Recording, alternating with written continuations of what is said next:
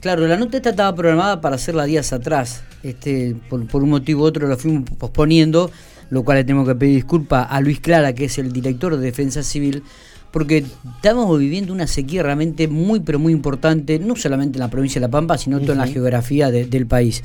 Eh, Luis, ¿cómo le va? Buenos días.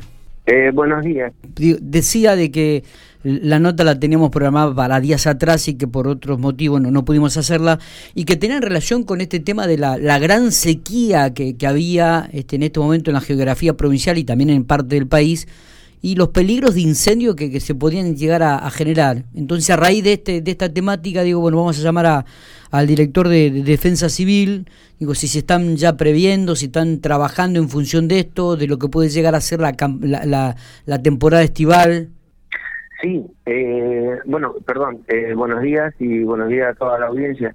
Eh, sí, sí, nosotros veníamos, en 2016 veníamos trabajando eh, veníamos haciendo mucho trabajo en lo que es concientización eh, en todos los órdenes. Sí. Eh, eh, cuando digo en todos los órdenes, que es bueno, haciendo reuniones en, en cada localidad donde donde son afectadas por los incendios. Sí. Los campos son afectados por los incendios. Veníamos haciendo por ahí también este charlas en algunos colegios.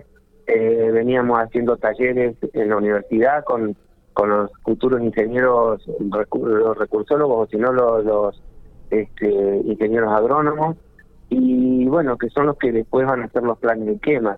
Así que, eh, o los planes de, los planes de bosque. Está bien. Entonces, eso, y después también hicimos talleres con algunos municipios, en algunos municipios donde participaban, podían, era libre, podían participar productores, podían participar encargados de los campos, eh, personal de, municipal, con los, los maquinistas, este, policías, como para que tengan una herramienta más a la hora de que se declare un incendio y que normalmente, normalmente eh, eh, son ellos los primeros en llegar, la policía, porque están en el lugar y por ahí este eh, llegan antes que inclusive que, bueno que los brigadistas o que los bomberos. Claro, claro. Em, bueno, eso lamentablemente durante el 2020 lo tuvimos que lo tuvimos que dejar de hacer, pero sí seguimos haciendo, eh, ¿no es cierto?, la recorrida calle por calle, este, ruta por ruta de la provincia para este, notificar a los productores que tenían los los este, los los campos sin picadas, este, por lo menos sin picadas eh, abiertas, este, donde el, el, bosque está hasta, hasta el alambrado. Eh, Eso nos ha dado muy buen resultado. Qué bueno esto, Luis. Eh, digo, porque también era alarmante la, sequía que se estaba dando, ¿no? Bueno, ahora ha caído un poco de agua, realmente ha aplacado un poco, digo, pero esta sequía a ustedes les generaba algún tipo de preocupación extra, porque en esta temporada no se espera tanta sequía, ¿no? Recién los incendios si no me equivoco, comienzan allí por los meses de noviembre. Eh, sí, nosotros, eh, nosotros nos habían dicho allá en, junio, más o menos, eh, el pronóstico trimestral para los próximos tres meses, donde entrábamos, dijeron que entrábamos en el niño y que íbamos a tener un periodo de transición hasta agosto, que después iba a ser normal o más de lo normal. Pero bueno, eso obviamente después, bueno, van cambiando, ¿no? Claro. Y mm, es cierto, nosotros, bueno, ahora terminamos de, hacer el recorrido de 3.300 kilómetros más o menos de picadas, que son este, las picadas eh, llamadas públicas, sí. que fueron realizadas hace en los, años 70, por ahí. Eh, y esas picadas, bueno, se hizo el relevamiento y eso nos ahora para ver el estado que están y, y qué trabajo hay que realizarle claro. que desde el 2017 se viene realizando la provincia viene realizando invirtiendo mucha mucho dinero este con eh, para la mantención de esas picadas. Está bien. Eh, y bueno en realidad con respecto a la mantención de las rutas eso es un trabajo que estamos haciendo en conjunto entre en, distintas distintas este, áreas como este, el Ministerio de la Producción y idealidad, que ellos hacen, unos hacen una cosa, otros nosotros hacemos otra, nosotros hacemos los relevamientos y eso nos permitió también ir viendo cómo está la situación de carga de pasto, carga de fuego que puede haber en, en, los, en las distintas zonas. Y nos encontramos que hay zonas que, que hay una hay, hay mucho pasto y que ya está obviamente está disponible para quemar por las como lo por lo que vos decías por la sequía. Sí. y hay otros otros lugares que eh, prácticamente no hay pasto. Entonces eso puede ser un alivio. De todas formas eh, yo este uno no podés aventurar de acá en adelante sí, qué es lo que va a pasar. Pero eh, pero va a haber por más que haya lluvias eh, el pasto que está y que está seco está disponible, pero pasto nuevo eh, con que se arme un, digamos, pajonales nuevos donde si en diciembre enero eh, deja de deja deja de llover como suele ocurrir eh, no lo vamos no vamos a tener una carga tan importante como si hubiese llovido todo todo el invierno ¿no es cierto? por el hecho de que tenemos va a faltar todos los pastos de invierno exactamente exactamente, eso es, eso es una, una ayuda, pero pero bueno, eh, vamos a tener, este, hay, hay carga de fuego en algunos lugares. Eh, Luis, ¿cuál es el promedio de, hectáreas quemadas que tiene la provincia de La Pampa de acuerdo a los años, así año tras año?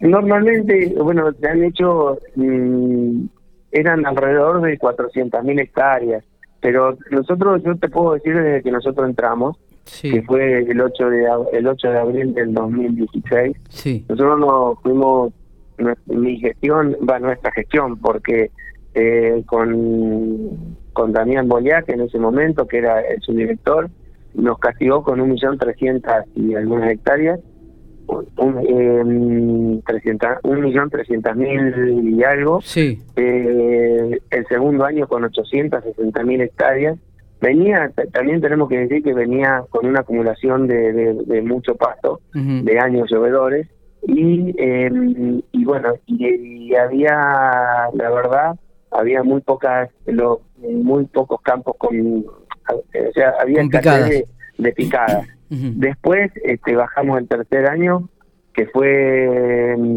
18-19, eh, a 163 mil, 19, 20, 44 mil y 2021 eh, que tuvimos 105 mil los últimos tres años. Ah, bien. También que fueron fueron varios factores.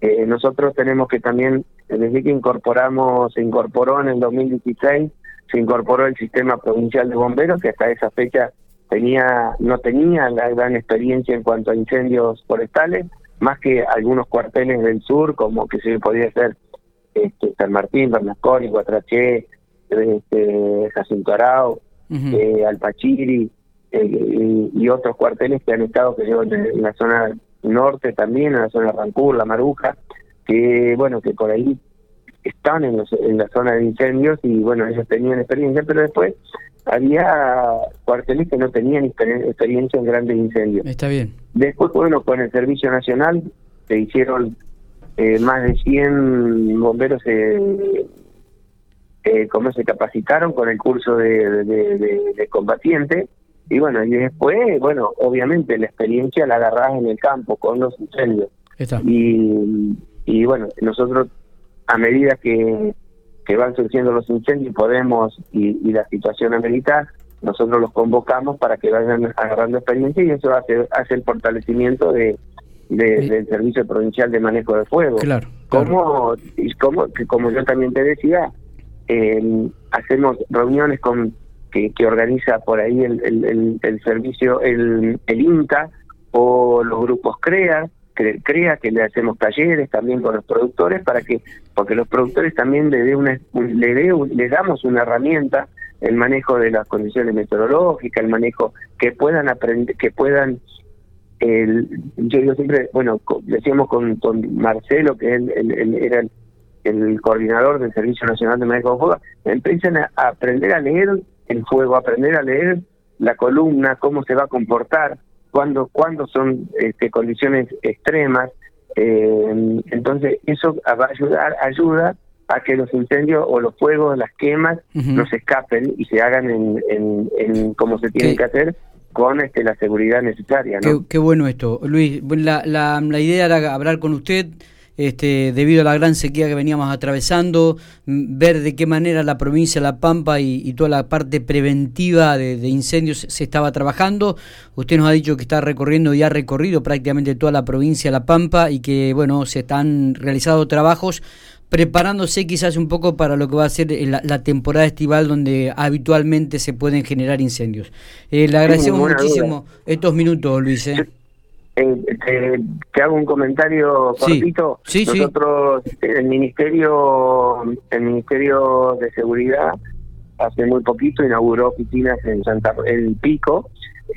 bueno, nosotros vamos a estar, eh, todos digamos, las distintas áreas están están yendo a Pico a trabajar y bueno, nosotros también nos sumamos a eso y vamos a estar trabajando con los municipios del norte, o sea, como para eh, trabajar en lo que si bien hay incendios de pastizales, hay, o sea, para que todos saquen, este, estar tratando de ir concientizando, saquen sus permisos y, y bueno, y aparte la confección de todo que es mapas de riesgo, amenazas y vulnerabilidades de cada localidad para poder hacer el mapa de riesgo de la provincia.